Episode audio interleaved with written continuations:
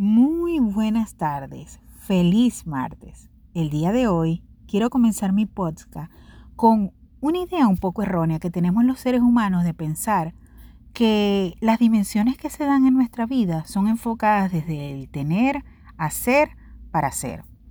¿Sonó a trabalengua? Sí, un poquito, pero ya te lo voy a explicar. Todos los seres humanos en una etapa de nuestra vida llegamos a pensar que necesitamos tener tiempo, juventud, belleza, dinero, para entonces poder hacer cosas que queremos hacer. Y eso nos va a llevar a ser personas exitosas. Pero realmente la triada no se muestra de esa manera.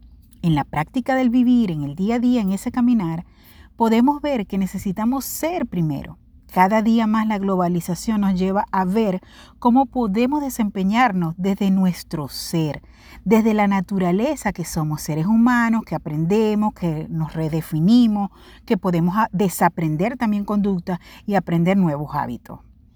Eso nos lleva a hacer muchas cosas, un sinnúmero de, de posibilidades que tenemos para desempeñarnos en diversos roles como eh, madres, hijas, padres, hijos, profesionales, y eso nos hace tener un sinnúmero de actividades y nos lleva a enfocarnos en el hacer.